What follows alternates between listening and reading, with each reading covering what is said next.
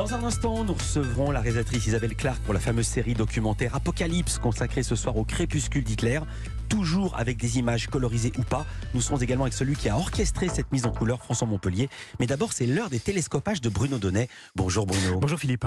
Tous les jours, Bruno, vous observez ici la mécanique médiatique. Et ce matin, vous avez choisi de vous intéresser au traitement de l'affaire Palma car vous avez été consterné par la journée d'hier. Oui, alors je dois vous dire Philippe que j'avais déjà beaucoup aimé les journées précédentes. Hein. J'avais adoré découvrir que le sujet central de l'actualité, c'est Pierre Palmade. J'avais apprécié la dramatisation totalement obscène autour de l'état de santé psychique d'un humoriste au moment où une femme avait perdu son bébé et qu'un petit garçon de 6 ans était entre la vie et la mort. Il était à bord de la voiture qui a percuté frontalement celle du comédien Pierre Palmade. J'avais beaucoup goûté l'amalgame crapoteux entre les débordements d'un comédien malade qui se trouve être homosexuel et les comportements supposés de l'ensemble de la communauté homosexuelle et bien aimée encore qu'alors que des centaines de personnes trouvent la mort tous les ans sur les routes à cause de conducteurs bourrés ou drogués, il est fallu attendre l'accident de Palmade pour qu'un ministre de l'Intérieur cède de fameux axiomes très payants en termes de communication politique,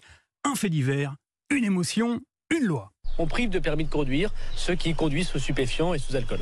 Bref, j'étais déjà bien emballé par le sujet, mais alors, la journée d'hier, mes enfants, a achevé de me convaincre. Je l'ai essentiellement suivi sur BFM TV. Alors d'abord, j'ai bien aimé la naïveté, tout en subtilité, du présentateur qui s'est demandé pourquoi, diable, les médias parlaient à ce point de cette affaire. C'est quoi? C'est la pression médiatique? Eh oui, le type qui, comme tant d'autres, nous rebat les oreilles tous les jours, depuis dix jours, avec le Capalmade, celui qui en fait des kilomètres de débat, s'est posé cette incroyable question. Il y a un emballement? Y a-t-il un emballement? Et devinez quoi? Eh ben, contre toute attente, l'avocat Charles Consigny a été totalement catégorique. Très honnêtement, moi je pense qu'il y a un emballement. La réponse est oui. Oui, il y a bien un emballement. Sans blague, les experts sont formels. Voilà pourquoi il continue de s'emballer. Mais la séquence que j'ai préférée, Philippe, elle s'est déroulée en début de matinée, car pile au moment où Joe Biden arrivait en Ukraine, figurez-vous que BFM TV réalisait un énorme coup une interview exceptionnelle avec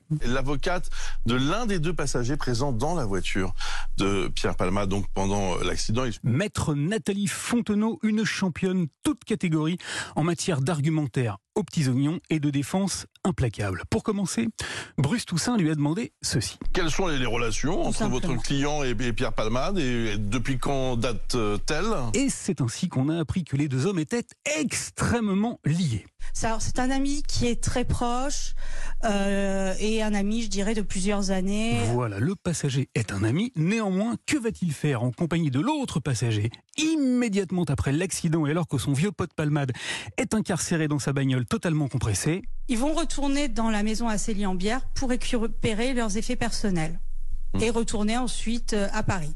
Ça alors, c'est dingue. Il va se barrer en laissant son ami toujours prisonnier de la tôle froissée et sans porter assistance à la famille qui était dans la voiture d'en face. Non, Philippe, c'est pas du tout ce que vous croyez. On était sur une route qui était sombre. On était sur une route qui est totalement sombre, sans éclairage. Euh, mon client voyait tout noir, avait des acouphènes. Et non, sur le moment, il n'a absolument pas vu qu'il y avait eu un accident. Mais oui, non. le gars n'a pas vu parce qu'il faisait ah sombre.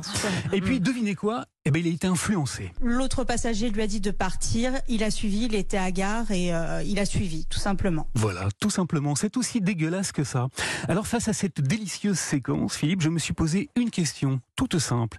À quel moment est-ce que ceux qui regardent gagnent en savoir lorsqu'on leur offre une information qui se contente d'exploiter ad nauseam le spectacle de l'humanité dans ce qu'elle a de plus avilissant?